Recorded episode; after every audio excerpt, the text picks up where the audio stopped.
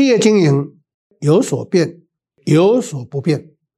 Hello，欢迎大家收听《经营难不难》这么一个 Podcast 的节目。那本节目主要分享是经营管理上的实务跟观点。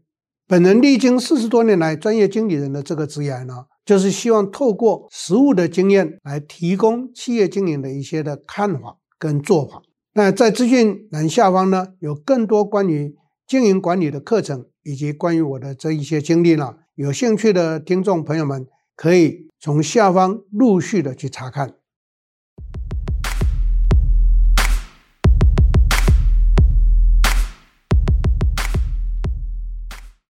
大家好，我是 Richard 陈宗贤，欢迎大家收看我们 Podcast 的时间。那么在这个月一样的。我会请我们王经理呢，Claire 跟我一起来进行我们这个 Podcast 的这个啊访谈。那这一次的主题呢，我们要来谈的是台湾劳动市场到底发生什么事情？怎么会变成是这样的供需失调？那到底又要如何来引领啊？我想这是一个大家应该要关心、应该要去重视的。每一个企业都跑不掉，一定会面对这个情况。所以，首先就要请 Clare。是。教授好，各位听众大家好，我是 Clear。那今天呢，呃，就如教授所说，我们要来谈一谈台湾的劳动市场发生了什么事情哦。那因为前面几个月，其实我们谈过了，像企业怎么样做基层、中阶，还有高阶主管的培训哦。那这些其实都跟企业的内部因素有关。可是我们实际上要到市场上面去招募人才，其实就会受到整个外部环境的影响哦。因为教授其实在跟我们常常在讲说，不管做什么事情都要做这个 SWA 分析，有内部的分析，有外部的分析。所以今天特别想要来用教授教我们的这个 SWA 分析来跟教授一起来谈一谈，做外部的这个环境到底发生了什么事情呢？那其实我们在看现在整个会影响劳动市场的因素，有像全球化、数位化，然后包括我们的社会文化的改变、人口结构的改变呢，都会影响。那像今年刚好是九年级生要毕业了。他们也开始要加入职场，所以在这些新的新世代的这些年轻人里面，很多人，比如说能力好的，他可能自己创业，他可能会去一些大公司啊、外商啊，这个福利好的机构去，或者是能力更好的，他到海外去。那另外有一群人，可能他能力一般，或者是只想在家躺平，或者是在工作职场上面做一个躺平族哦。他会认为说，反正我现在环境就这样嘛，薪资永远跟不上物价的水准，我怎么样努力也没有用，我不如就待在我的舒适圈就好。那工作呢，我也不求要多么的上进，反正就是老板交办我什么，然后我就做领薪水。嗯哼。嗯，他就选择待在基层，然后你不要给我压力，我也不要加班。那不过还有一群人蛮特别的，他们是，我觉得他们很聪明，他想要快速致富。赶快赚钱，所以我记得在我们疫情前，其实一直有听到什么少年股神啊，然后那个时候加密货币非常的这个盛行啊，大家可能靠的这个赚快钱的方式可以一夜致富的。那还有一种是比较喜欢走偏门的，因为这个也是一个快速致富的方式哦。所以跟上一代比起来，我们的上一代啊，都可以每一个听到都是哦，可以做到退休，然后可以有退休金，然后可以置产，然后现在退休生活也很安定。可是现在的中年的上班族，中间的这一群人，上有爸妈，下有小，然后 各方面薪水、房贷、教育费等等，全部都是这个每天张开眼睛就要花钱了，生活压力很大。那这个青年世代呢，就如同刚才前面讲，他们要有自己的路哦。所以教授，您看啊，这个是不是我们一代不如一代？我们从过去爸妈那个年代，然后一直到现在两千年的这个新时代，我们台湾到底劳动市场发生了什么事情呢？OK，这个应该可以稍微往前再看一下。台湾走过经济奇迹创造的年代，可是各位一定要了解，在那个年代是有条件创造经济奇迹的。为什么？因为一九六零、一九七零年代，台湾是人口红利的国家，所以呢，我们台湾创办了全世界第一个加工出口区在高雄，然后带动了整个代工跟外销产业，所以这样一转变，就使得台湾从一个呃末端的零售市场跟农业生产为主的一个社会形态，快速的进入到以工业为主的这个形态，所以。早期的一级产业就农林渔牧业，一级产业的占比就立刻从十五个 percent 降到剩下五个 percent。那二级产业呢，就快速的从三十个 percent 扩增到六十个 percent，就是二级就是制造业工业，三级产业就是买卖业跟服务业跟零售流通业，那它就会慢慢的加大到四十个 percent。从这样的组合来看，那就是变成是过去隐藏性失业人口在家工作人，他开始进入劳动市场，然后就创造了台湾的经济奇迹。那各位都知道，经济奇迹的创造一定相对应的产生什么？台湾的社会富裕化，所以在一九八零年代，啊，我们顺口溜流行在台湾的一句话就是“台湾钱淹脚目”，啊，那就是台湾的钱呢，这个淹到脚腕。那到九零年代变成台湾的钱呢淹到大腿，啊，所以这个过程上就告诉大家，我们创造了很多的就业机会，所以吸收了很多的劳动力人口。可是我刚刚这一番叙述，各位要听清楚，脑筋要理清楚，那是因为人口红利创造出来的。好，人口红利创造出来，在八零年代、九零年代之后呢，状况就来了，大家都去工作，所以就会变成怎么样？生育率就开始不再快速的上去，就进入到一个平稳的期间。那这样的一个情形之下，一对夫妻都在工作，对家庭的照顾就少。对家庭照顾少的时候，他就把他的子女呢托付给他的上一代，或者直接交到这个幼稚园呐，或者是在小学里面去。好，那这一些教养出来的，就会变成那个价值观跟上一代有落差了。上一代的劳动价值观呢，是我要辛苦的工作赚钱来养活家庭、贴补家用。那慢慢的致富了，致富不一定是创业致富哦，他在职场上头的工资增加，那他也会累积，就会变得进入了中产阶级的这个情况。那进入了中产阶级的时候呢，家庭就会变成从小康到中产。到稍微的轻富裕的这个状态，这个时候，在这种家庭环境上长大的年轻人呢，他的价值观就跟上一代完全不一样，因为他生于步履匮乏的时候，那再加上家长因为双亲都在工作，亲子关系就会比较淡薄，比较淡薄的时候就会怎么样？用补贴的方式，所以对小孩子呢有求必应，甚至于没有求也会施加给他，所以从九零后。到两千年后的台湾的新时代，就变成价值观是：我得的很容易，我想要更好，所以那一种劳动心态跟劳动价值观，跟在八零年代时候是完全不一样的。那也就因为这个情况，我们一般认为说，好像一代不如一代，其实那是劳动价值观的转变。那这样会影响劳动市场，为什么？因为正如你刚刚提到的，第一个，我要快速致富。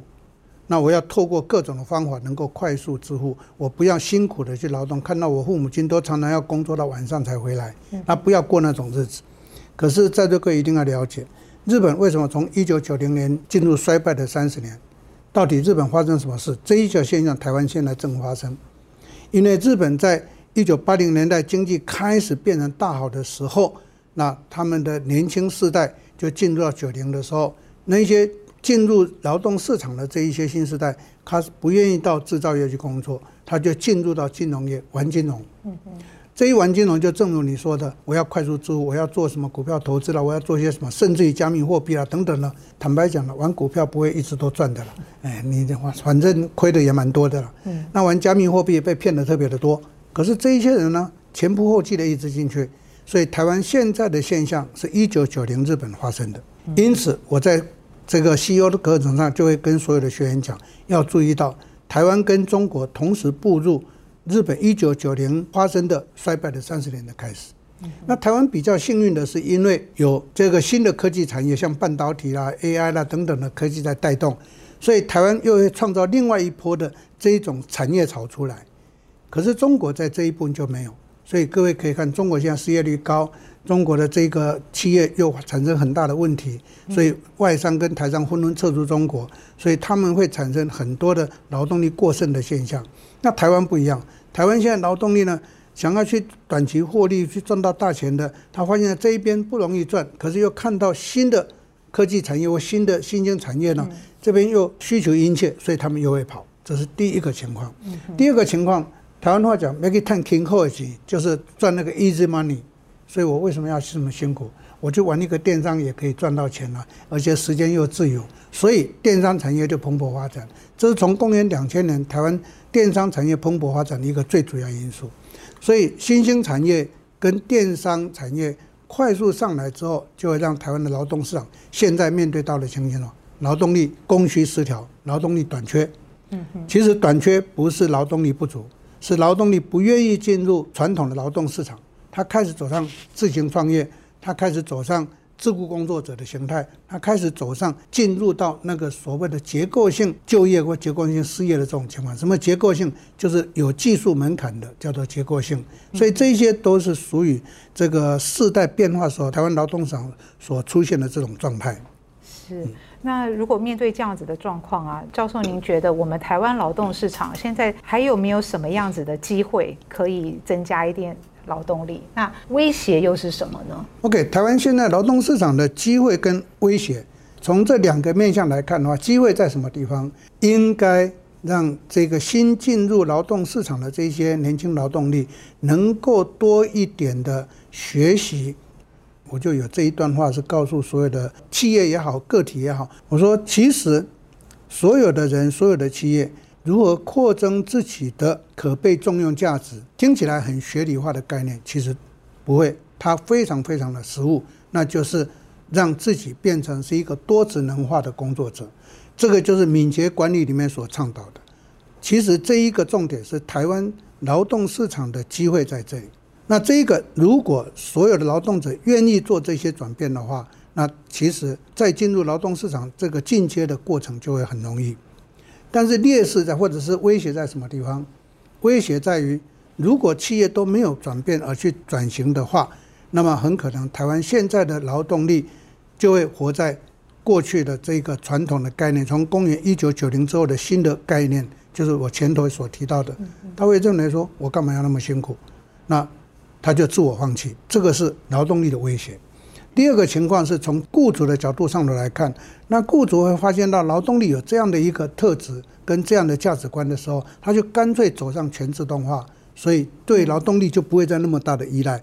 不要以为这是制造业才会哦，在零售流通业也会走上全自动化，因为零售流通业的 AI 化是已经很普及的。嗯，现在所有的门店柜，尤其是卖吃的东西的，全部都是自动点餐。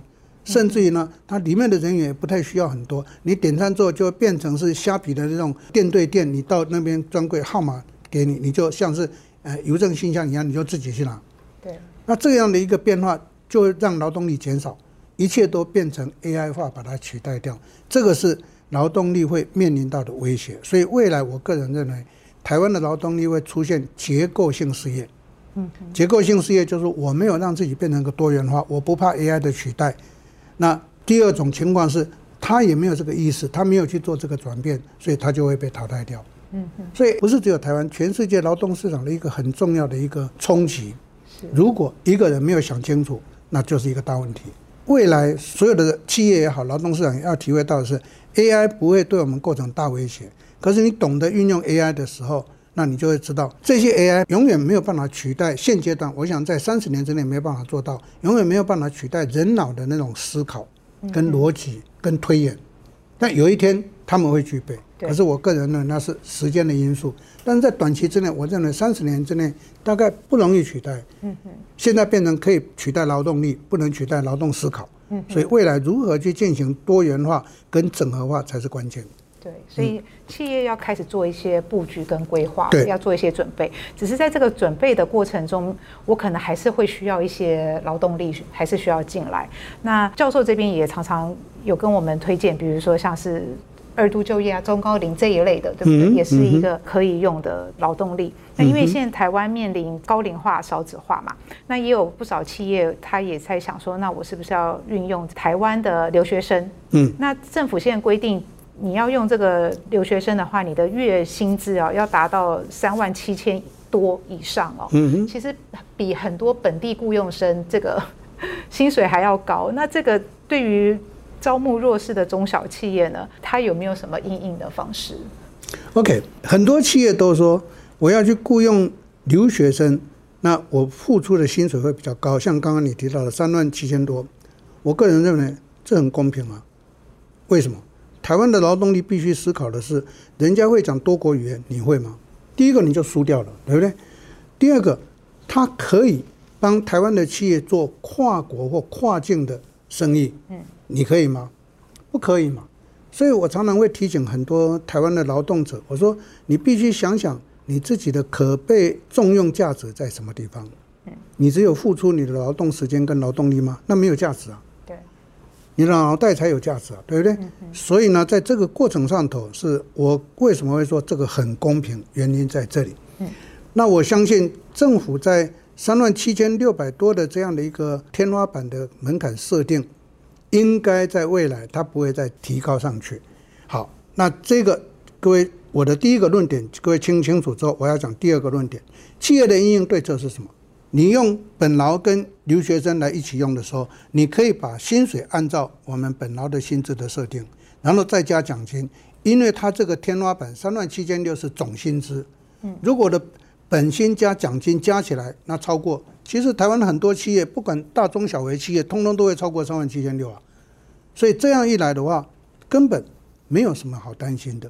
好，第三个论点，各位要注意到，劳动部的规定是什么？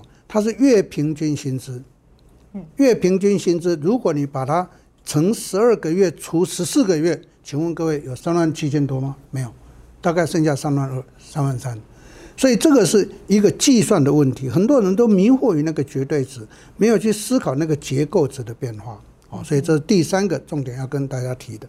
好，在这种情形之下，那中小微型企业听完我这一番的解说之后，你还会觉得这个是一个困扰，是一个压力吗？不会。你雇佣留学生，根据我所接触非常多的企业，都在我的鼓励跟建议之下，雇佣非常非常多的留学生。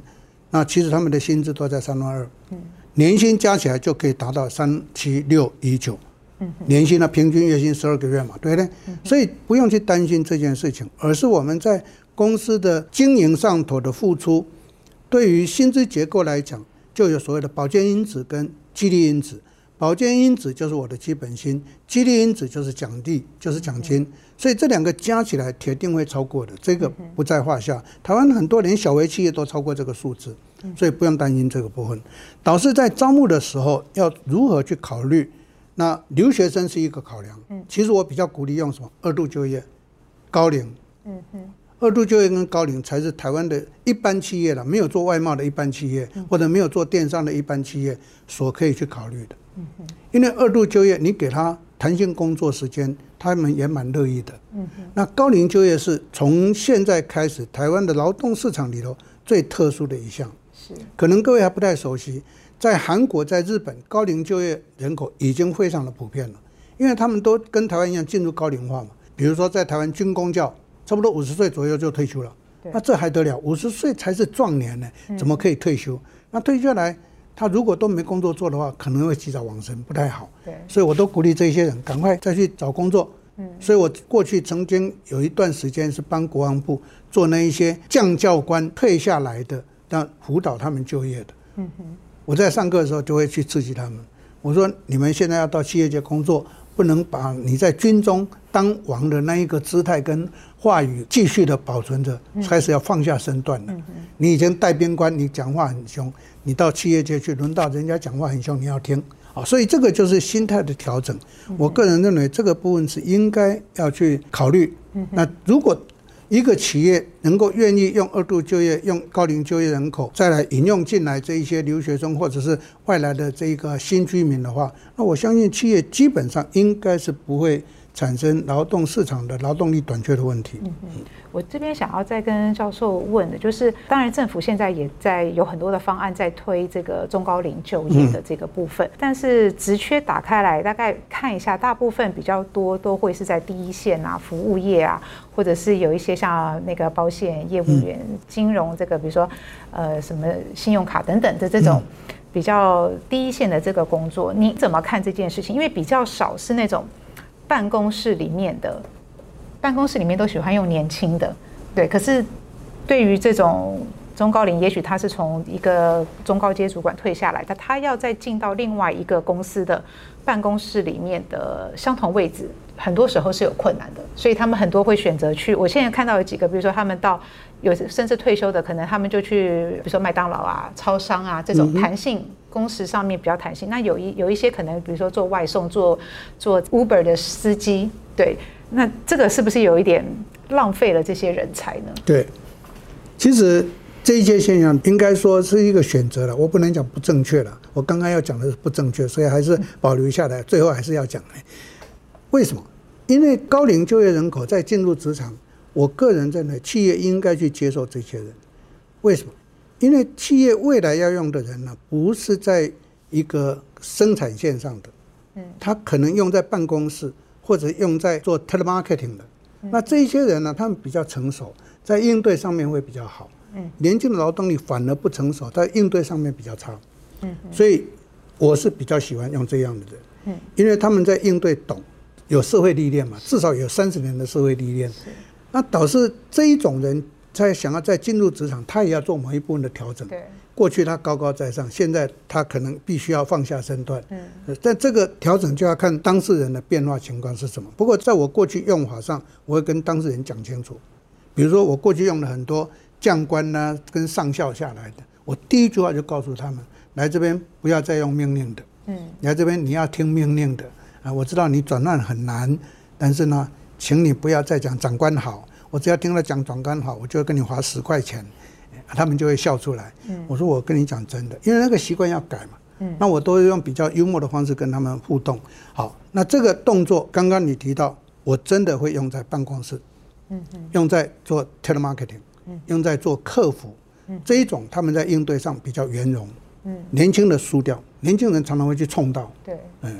像我就看到很多的案例，年轻人去冲人家，然后老板要低声下气的去道歉，哎，那就惹祸的人就离职啊，就老板整个全公司就遭殃。嗯，这种情况在很多公司都发生的，所以这个是一个在用人考量的时候应该去注意的这个情况。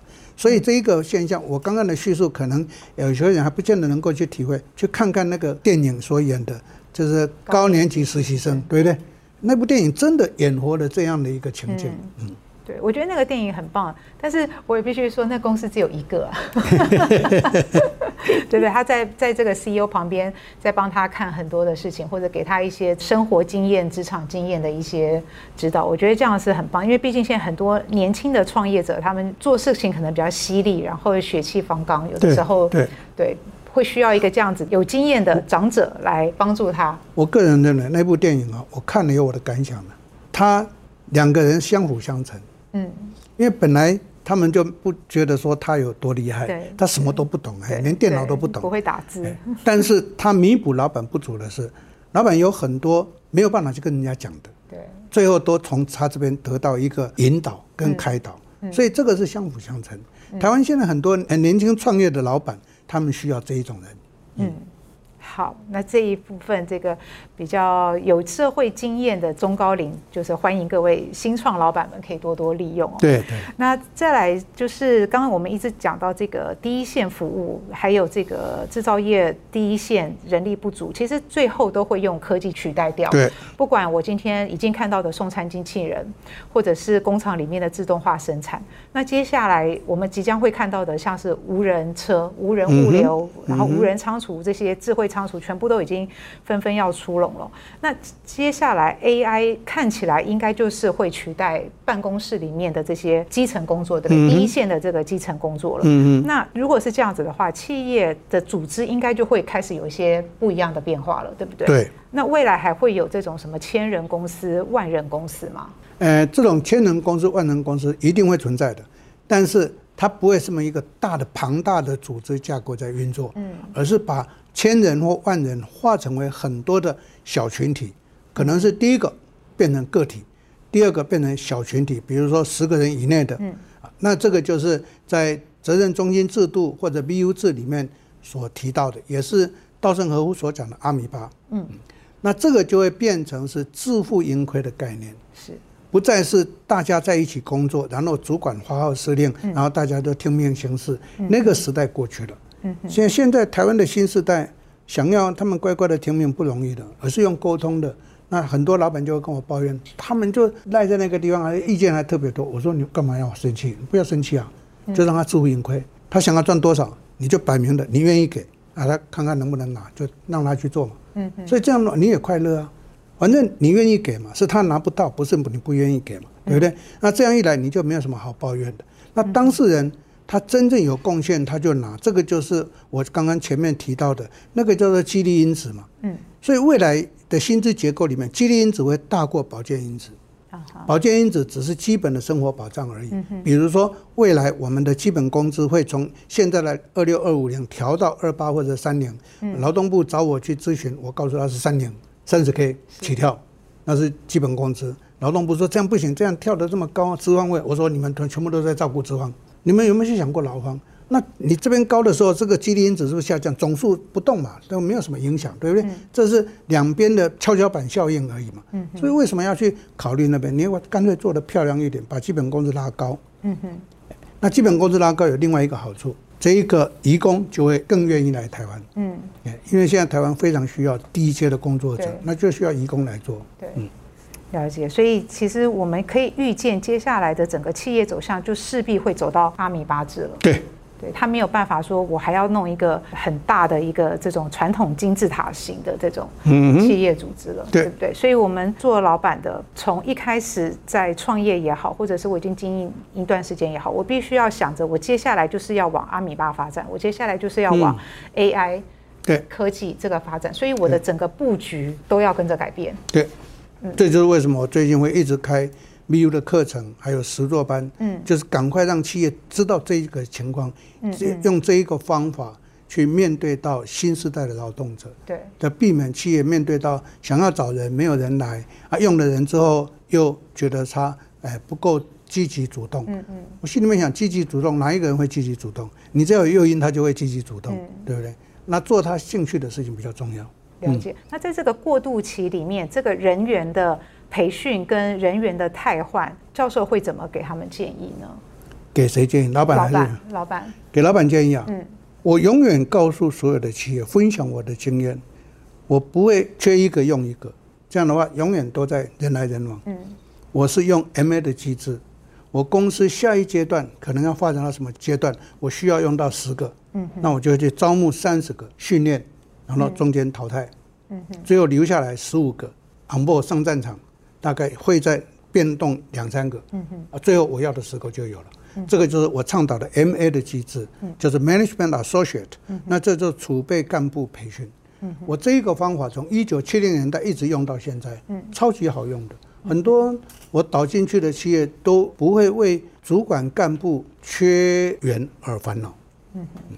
OK，所以还是要经过训练，只是说一流的这个员工很难在第一时间就可以抢得到，这个跟我的这个外部竞争有很大的关系，对对不对？所以有没有办法，我们可以让我讲不好听点，我们让三流的人才也可以做到一流的工作品质？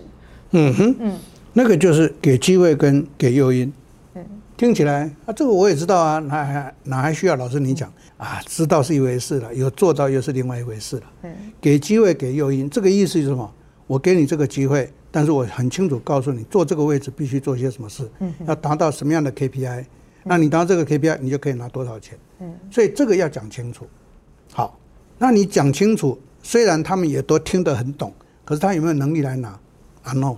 嗯，所以要做 well training。对，那 well training 有的话，是不是还可以非常圆满？没有。嗯嗯。我常常在讲 HR 课程或者讲经营管理课程的时候，都会告诉学员一句话：知人知面不知心。嗯，好，那如何去懂他的心态啊？嗯，相处才会知道。所以你没有经过相处，你没办法去了解这个人的心态。他可能能力很强，他可能观念很好，他也表现出非常的积极主动，可是他就是一个计较的人。嗯哼，那这这种人就没办法当领导者，没办法。所以他可以独立作战，可是他不可能变成个群体。这个叫做知人知面不知心。嗯，那你有相处三个月左右，大概就可以知道。这个时候我们就可以决定这个人可不可以用了，对不对？所以过去台湾的这个企业为什么有三个月的试用是有道理的。嗯，然后又有很多人故意跟我抬杠，老师现在劳动法里面没有三个月试用，我说你无知。劳动基准法有一个定期契约的附加条款，所以你就可以跟他签三个月定期契约嘛。嗯。对不对？只是劳动基准法说，三个月到期你都闷不吭声，他就自动转不定期。嗯。但是你三个月定期就可以解了，对不对？嗯哼。好，那有些老板又会借问：那如果三个月呢？我发现他很不行的时候，我说付钱了事啊。对。他一个月不行，你多付两个月的之前费不就是解决了吗？嗯。反正要人走很简单，给钱都没事。嗯，那你就舍不得那个钱，就会有事。嗯，了解。那最后我想问一下教授，您觉得我们人类未来会被 AI 统治吗？不容易，不容易。毕竟 AI 是自然人去设计出来的。嗯，好，我刚刚前头有提到，我观察三十年之内 AI 不可能发生像这一个啊星际效应里面所谈到的那一个机器人还可以走路，还可以告诉人，那个已经有它的说停跟逻辑的情况了，那个需要时间。嗯，也就是说，自然人的思考是 AI 目前三十年之内，我个人。认为不容易取代的，嗯，可是三十年后我就不知道了。曾经有人问我说：“老师，你这么讲，那你三十年后会不会应验？”我说：“没关系，我看不到，反正没有我的事。”这当然，因为我已经快 八十岁了，三十年后我根本不一定会在。但是这个是一个关键了。为什么我会这样子主张跟说明？因为 AI 现在只是在做资料整理，对，那资料整理，它就就像那些呃没有能力的上班族。老板叫他整理资料，他就整理好了以后就跟老板，老板整理好了，这就是现在的 AI。嗯嗯。可是进阶到第二阶段的 AI 的时候，它开始会去判断哪个对哪个错。对。好，第三阶段的 AI，它就会逻辑怎么去把它弄对。嗯。这是不一样，所以它有一个进阶的时段。那这个时段就是第一个科技快速的处理。嗯。第二个到第三阶段的时候，又会有一个判断的条件进去，那个不是现阶段的科技可以做到的。那我反而是不是要说，未来的人类会被精英的人类统治？一定的，现在都这样。对，更精英的，因为他们去弄出这些 AI 嘛，比如说以我们现在看得到的 ChatGPT，那不管它现在发展的程度怎么样，但是至少我可以，比如说丢资料，它可以帮我整理出来，它可以帮我做规划。我要找什么答案？那它提出来的东西大概就有一个不一定准确，但是可能有一个参考值。嗯嗯、所以这样子人类会变成更两极化发展，精英就会更精英，他在那个金字塔顶端的更上面。可是，一般人，我们一般普通老百姓会全部沉到那个金字塔的底部，嗯、那个底下就越来越胖，然后上面越来越尖，然后中间是空的，对，中间没有人。对，是不是以后我们有可能会变成这样？会变成两极化，一群。不用脑筋、不会用 AI 的人变成白痴，而就被 AI 控制。嗯。那另外一群呢？另一个极端呢是全部用 AI 去控制人的。嗯。这一群呢是控制 AI。嗯。所以我的解读是这样的。未来绝对这样。你的诠释非常棒，就变成金字塔型的构造。所以未来三十年以后，我们还会存在地球上的人，我们要想好，我们到底要成为金字塔的尖端，还是要去金字塔的底部了？对。啊，金字塔的尖端的人，就是我今天前头所提到的，他必须是一个整合者，他必须是一个多职能者。嗯。专业技术不可能。对。嗯。好，今天非常谢谢教授。Okay, 嗯、那我们企业想要永保长青哦，我们个人不想要落入金字塔底端的那一群的话，我们就必须要能够实时掌握整个市场的变化，然后也要乐于学习，保持高度的灵活度跟适应性。在联圣这边呢，也准备了一系列的课程来帮个人也好，企业也好来调整体质啊，帮个人做职能上的提升。那在下方的资讯栏都会有我们的课程，欢迎大家。一起来参考。今天非常谢谢教授，谢谢谢谢，也谢谢大家的收听。我们下一次再会。喜欢我们节目，请按赞、订阅、开启小铃铛。二零二三年回馈我们听众，免费报名一场价值两千五百元的连胜气管线下讲座活动，请填写资讯栏的表单，会有专人与您联络哦。